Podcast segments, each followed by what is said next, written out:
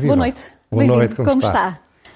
Vamos hoje falar sobre os direitos aos uh, valores da cidadania, uh, valores esses que nem, nem sempre uh, percebemos exatamente onde estão e quando é que devemos lutar por eles. Exatamente. Hoje todo o programa anda à volta da mesma coisa. E a mesma coisa é usando uma expressão dos brasileiros, muito habitual no Brasil, mas ao contrário, não nos estão tratando como gente. E repare, isto é, não é uma novidade, mas eh, eu gosto de pegar as coisas quando há alguma percepção dos telespectadores, porque se está a falar disso noutros contextos, de outras maneiras. O tema de que não respeitam, não se respeita na administração pública os consumidores, como regra, há gente, há gente fantástica na administração pública, mas eu estou aqui para criticar o que é mau, não estou aqui para dizer o óbvio, gente competente e capaz e dedicada. Mas não se respeita os consumidores, os direitos dos consumidores, também não se respeitam os direitos dos cidadãos. Isto não foi motivado por um acontecimento, que lá iremos, que tem a ver com a Embaixada da Rússia. Não. Foi motivado no dia 5 de junho, uma pessoa escreveu, há muita gente que me escreve, e esse senhor dizia, eu não conheço lado nenhum, dizia-me assim, olha, vou-lhe contar o que foi a minha vida na semana passada, nos últimos 10 dias. Então, são histórias que todos lá em casa, infelizmente, já passaram por elas. Mas sabe, nós somos um povo resignado muitas vezes.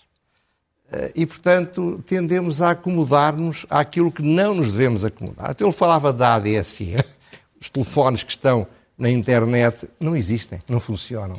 Ligava, ligava, ligava, ninguém atendia às chamadas. O Instituto da Mobilidade e dos Transportes queria fazer uma pergunta simples, fez a pergunta, disseram, mande por escrito. Mandou por escrito, nunca mais responderam. Os julgados de paz, o condomínio dele foi para o julgado de paz porque ia ser rápido. Estão há um ano e meio à espera que seja marcada uma audiência. Uma audiência para ver se resolve amigavelmente. Os serviços de finanças trabalham por marcação, é exasperante contactá-los, ninguém atende os telefones, pura e simplesmente. A Direção-Geral de Tesouro e Finanças está à espera de um parecer há um ano e meio para uma IPSS, ele diz isto é bom para o Estado, este, este problema é um problema que interessa ao Estado. Ninguém responde às cartas, ninguém responde aos telefonemas. Em geral, ele diz que a esmagadora maioria das páginas de contactos da administração pública têm telefones para onde se liga e já não funcionam. Continuam a não ter o e-mail, mas ter o fax. Portanto, este desleixo este desinteresse pelo cidadão é um atributo que em Portugal todo e qualquer pequeno tiranete tem. Esta questão faz-me lembrar uma outra que agora introduzo aqui, uh, do bastoneiro da Ordem dos Médicos, que há alguns meses veio dizer que considerava importante que os utentes deixassem de chamar doutor aos médicos do, do, centro de saúde por uma questão de percepção quase de hierarquia. Há aqui, de alguma forma, eh, há aqui esta sensação, às vezes, que estes serviços públicos, e era aqui que eu queria chegar, não, não se relacionam com é o cidadão nesta é um, troca de direitos. Nós não somos um país culturalmente democrático. A ideia do doutor é um bocado isso. Uh, e eu, de facto, enfim, cultura é que temos, portanto, eu, eu, eu quando vou ao médico chamo-se seu doutor, não é? e posso, embora talvez tenha a idade para ser meu filho ou quase meu neto, mas repare, o caso do ensino público é outro exemplo. O Miguel Sousa Tavares escreveu um artigo muito bem feito a semana passada sobre isto, mas basicamente o ensino público existe em função dos professores, dos funcionários, não existe em função dos consumidores. Quem é que são os consumidores de educação? São os alunos. Repare, quando se marca uma greve para uma altura em que prejudica o cidadão e o consumidor, é, é manifestamente uma forma de prejudicar os consumidores, porque o Estado, os políticos, os poderosos, não ligam nada, querem lá saber que eles façam greve. Mas se não Ora bem, prejuízo, fundo, também fundo, não há impacto da greve. É neste contexto que surge a questão de, da Embaixada de, de, de, de Rússia e eu, usando um célebre romance que diz ninguém escreve ao coronel, aqui há muita gente a escrever aos ditadores. Ora bem, o que é que se passa? Aqui, em 1804, um membro da família real que estava em França, era o único de França, eh, foi mandado assassinar, mandado executar pelo Napoleão. E uma personagem importante na altura disso, isto, isto é mais grave que um crime, é um erro. Porque obrigou, teve logo um conjunto de consequências internacionais e tal. Claro que é um exagero comparar com isto, mas o envio pela Câmara Municipal de Lisboa da, da, dos dados sobre os, os peticionantes de uma manifestação para a Embaixada da Rússia é evidentemente mais do que um crime, um gravíssimo erro, como aliás toda a gente diz. Mas tão grave como isso é o erro do Ministério dos Negócios Estrangeiros e do Ministério da Nação Interna, quando recebem uma, uma, uma comunicação destes senhores, dizem, nós não respondemos, como não, nós não éramos os competentes, e estava lá o competente, o que é a gente havia de responder? É um total desprezo pelo cidadão, pelo consumidor. Qualquer pessoa que escreve uma carta, foi assim que me ensinaram, tem uma resposta. Nem que fosse dizer, olha, falem com quem é competente. Esta, porque é que não respondem? Porque não se importam, porque não se interessam. O tema, de facto, é, portanto, transversal. O problema, o problema de fundo que está por trás desta história da, da, da carta ou da comunicação para, a Embaixada é que quem toma estas decisões, quem está na, na estrutura burocrática destas questões, nem se preocupa um segundo com as consequências dos seus atos. Um amigo meu, que fala muito mal português, foi um dia uma repartição de finanças. E no final, tentado a tentar explicar o que é que queria dizer, lá o senhor disse: Olha, eu não percebi nada do que o senhor disse, mas a resposta é não. Isto é, não é uma anedota, é uma, é uma verdade. Ora bem, quem são os responsáveis pelo erro? São os senhores de uma coisa chamada Gabinete de Apoio ao pelo Presidente da, da, Câmara, Câmara, de que se deviam ter demitido o ato contínuo. Não deviam esperar por nenhum inquérito. A não demissão deles... E essa demissão incluiria também Fernando Medina? Não, claro que não. Eh, já lá iremos. O, estes senhores, de facto, estão a manter o Fernando Medina enlumbrando. Ora bem, porquê é que o Fernando Fernandinho não se deve meter? Porque é evidente que isto é também um tema de responsabilidade política. Foi ele que selecionou estas pessoas. Mas se todos os políticos ou os dirigentes se demitissem sempre que a administração pública atua destas maneiras, não havia ninguém que se. A minha vida como advogado, ao longo de 40 anos que fui, podia estar aqui dias inteiros a contar histórias deste tipo. Ele tem credenciais democráticas, não tenho dúvidas nenhumas. E, portanto, ele, de facto, eh, não podia, evidentemente, controlar aquilo. Agora é responsável politicamente, como é natural. Mas a responsabilidade política faz-se em eleições, sobretudo quando elas são muito próximas. Portanto, é importante, não é importante, é mais importante ou menos importante que outras coisas. Os cidadãos, neste caso, os de Lisboa, aí está, dirão, votarão em função disso. Portanto. E é uma temática que terá peso nas eleições?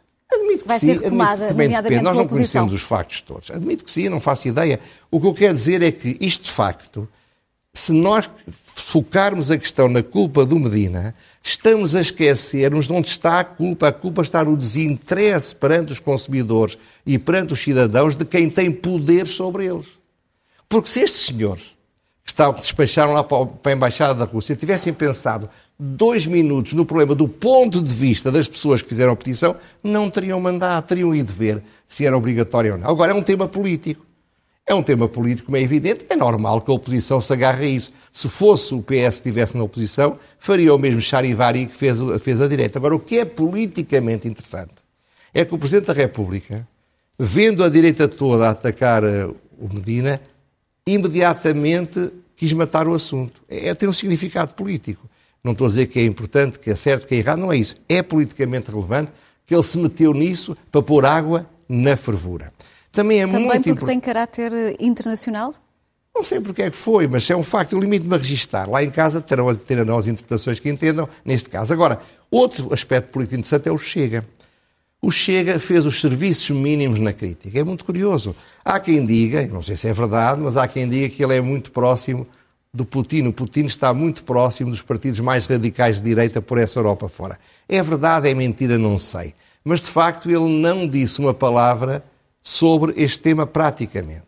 Agora, o que é também extraordinário é o desinteresse dos jornalistas. Parece que em janeiro eles falaram com vários jornalistas e os jornalistas com que eles falaram, não sei de onde vieram, não entenderam, por qualquer razão que eu não consigo entender, que era tema suficientemente interessante para ser investigado. Os mesmos jornalistas, ou outros, não sei bem, agora não falaram de outra coisa durante uma semana. Portanto, isto é muita incompetência desses jornalistas, ou há outras explicações que eu não consigo entender para não terem tratado o tema.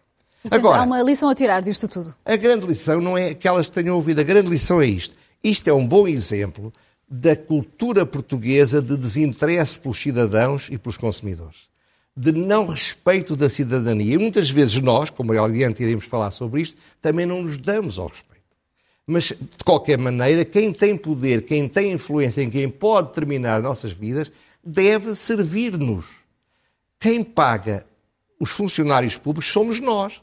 Todos nós com os nossos impostos. Portanto, é inconcebível que, como digo, há exceções fantásticas, pessoas que são de uma dedicação absoluta, conheço tantos, mas não devia haver um que não fosse. Está a ver? Até para que possamos dar o devido valor àqueles que cumprem as suas funções. Exatamente, mas o problema também na administração é que os que é cumprem e os que não cumprem, do que é que devia acontecer se fosse uma empresa?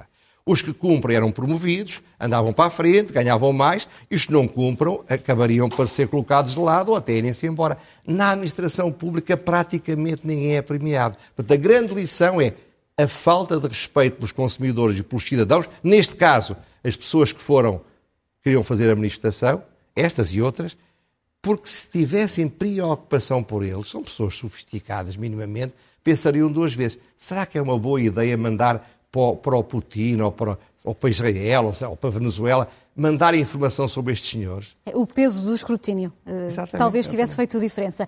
E como dizíamos eh, no início desta conversa, hoje a cidadania é transversal eh, ao comentário que traz esta edição.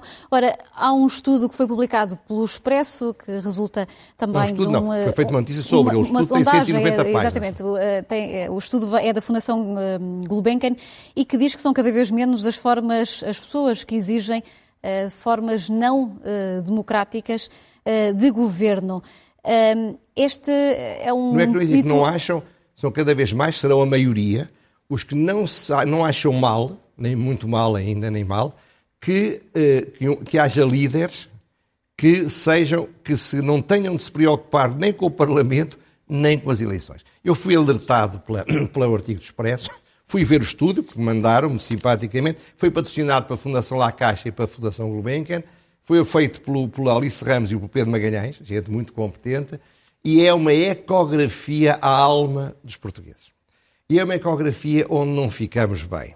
As respostas são, eu não tive tempo ainda para ver tudo, voltarei a este tema, mas, por exemplo, somos o país europeu onde há menos interesse pela política, menos interesse pela cidadania, nós próprios, os cidadãos é o mais favorável a uma evolução no sentido que se deve respeitar mais a autoridade. O respeitinho é uma coisa muito bonita, dizia-se no tempo de Salazar. Continua igual.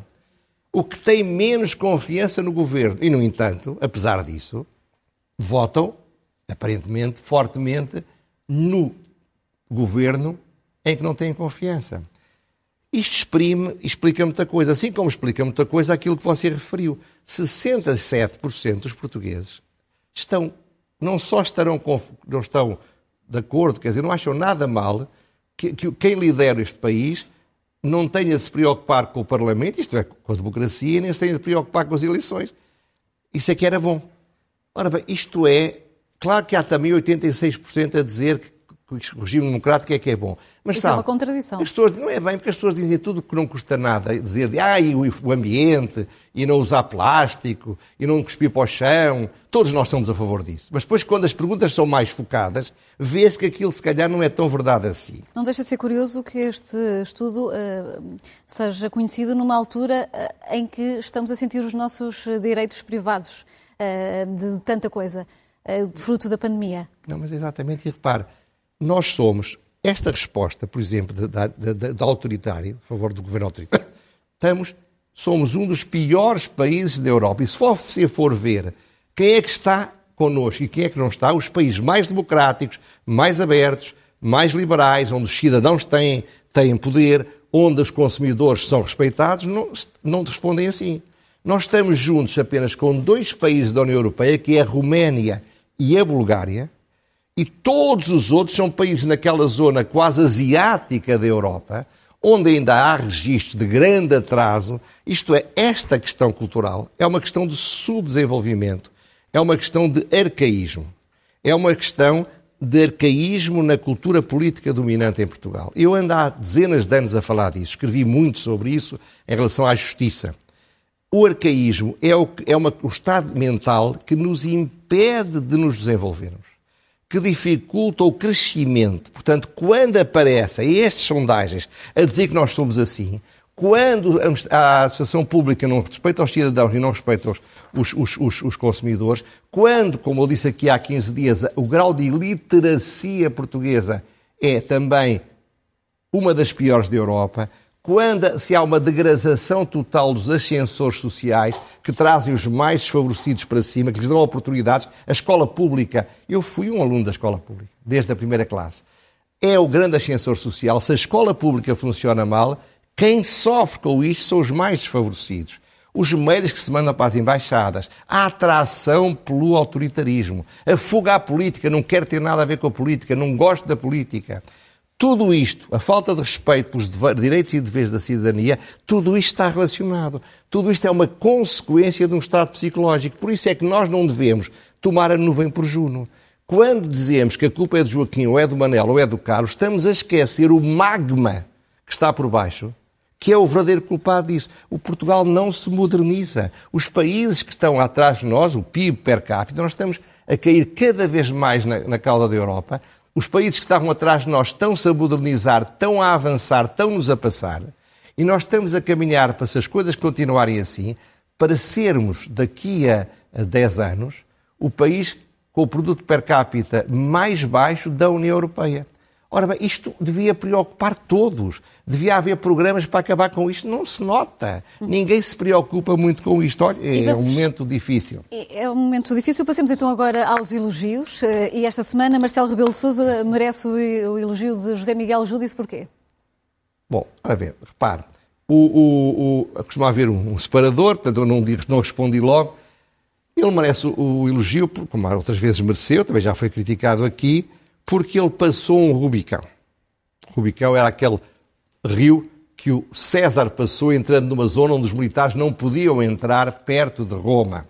Na zona da Itália não podiam entrar. Ele afirmou isto, sem ses e sem mas. Já não, por causa da pandemia, já não voltamos para trás. Não é o problema de saber se pode ser, deve ser ou não. Não vai haver. Comigo não vai haver. Naquilo que depender do Presidente da República, não voltamos para trás. Ora, ele teve a coragem de dizer isto. Há meses que eu digo que isto tem de ser assim. É evidente que o Presidente da República não é um comentador, portanto não pode arriscar como eu arrisco, mas neste momento está-se a ouvir outra vez a ideia que é preciso voltar para trás, é preciso fechar tudo, é preciso voltar a confinar, é preciso recuar. Nós estamos, de acordo com o tal quadrado mais que eu falo há, há três meses, Lisboa está no vermelho há muito tempo, realmente. Portanto, já devia estar tudo fechado. Ora bem, mas é um absurdo total. Temos 25% dos portugueses que estão completamente vacinados, mais de 50% estão vacinados. Todos aqueles que morrem, praticamente, estão vacinados. Ora, ele deve saber muito mais do que eu. Porquê é que disse isto? Porquê é que disse isto nesta altura? E porquê é que também disse que os especialistas devem chamar a atenção para o juízo que as pessoas devem ter, mas o governo deve governar? Ora bem, eu também andei meses e meses a criticar entregar aos chamados especialistas o, o governo deste país. Porque o governo agaçou-se, desculpa a palavra, e com medo de ser criticado, fazia o que os senhores que ninguém elegeu, que são os especialistas, mas há outros que pensam o contrário, lhes diziam para fazer. Bravo, professor Marcelo Rebelo Sousa. E vamos continuar. Ora, aí está. Agora é sim, com o separador que nos faltou é há pouco. É que este só sabe-me tão bem. Faz toda a diferença, tem toda a razão. Ele, ele, aqui está. Ler é o melhor remédio. Eh, o que é que hoje nos traz para ler? Olha, é exatamente o relatório do estudo dos valores europeus, de Pedro Magalhães e Alice Ramos, que eu, vai aparecer, creio que nos ecrãs, a primeira página, a capa. Eh, este, este, este livro, ou este texto, é de leitura obrigatória. Eu julgo que ele está acessível eh, na internet, mas não tentem contactar a Gulbenkian, eu penso que ele está acessível. Estamos agora a ver a capa. Através da leitura deste estudo, que é um estudo que se lê muito bem, são 190 páginas, mas com imensos, imensos respostas a perguntas, basicamente todos os países europeus, ou quase todos, é uma obra que nos faz sentir, espero eu, um certo choque, um choque psicológico para percebermos que temos de lutar contra os arcaísmos, temos de lutar todos para tentar melhorar este país. E eu aproveito, porque todos cometemos erros, e eu também, eu na semana passada falei num filme Oslo, que é um filme que vale a pena ler, ver, peço desculpa, e disse que, que, era na Netflix. Várias pessoas me escreveram a dizer, mas eu tenho, andei, ando à procura na Netflix e não encontro. É na HBO. Portanto, eu peço imensa desculpa, foi lamentável, agora está na moda dizer que é tudo lamentável. Mas no meu caso, estou a ser sincero. Estou a ser sincero com o digo que é lamentável. E fica, fica aqui essa correção antes de seguirmos para o próximo tema, que é a pergunta sem resposta.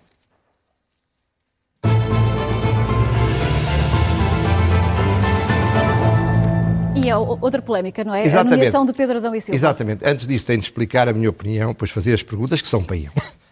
Eu acho que a nomeação de Pedro Adão e Silva, um socialista moderado, um intelectual, um homem sereno, foi muito criticada à direita e, e, houve um silêncio ruidoso da esquerda. Porque a esquerda queria um, um presidente da Comissão que fosse da, da, área, claramente, da esquerda do PS e da zona do PC. Portanto, eh, eu, em minha opinião, acho que foi uma boa escolha. Foi feita de modo autocrático por António Costa, ele anda muito arrogante. De facto, António Costa, não sei porquê, Uh, não sei, deve estar cansado, ou então, olha, tornou-se mais arrogante do que era. Deixa-me fazer aqui só uh, um, uma pausa para lhe dizer que temos um minuto. Temos que fazer aqui uma escolha uh, para abreviar este tema e ainda falarmos viva, no próximo. Viva Portugal, que é por causa disso. Exatamente. É por boa Temos causa. que ora bem, hoje, ora bem é uma boa ideia que a acumulação, que a acumulação seja mais longa, por um período de tempo mais longo. Agora é importante que este homem seja capaz de, de não deixar as comemorações serem captadas por uma ideologia ou por uma força política ou por um grupo porque há várias leituras do, do, do 25 de Abril. Há leituras de quem acha que o 25 de Abril só pode ser visto em conjuntamente com o 25 de Novembro, e é importante que também se comemore o 25 de Novembro. E hoje vamos ficar por aqui, porque estamos eh, com o tempo contado. Deixamos a loucura mansa para a semana, porque já de seguida vem aí o Diário do Euro. José Miguel Agora. Dulce, eh, Júdice, obrigada pela presença eh, Obrigado. aqui. Então hoje em casa ninguém espaço. vai enlouquecer, o que é bom.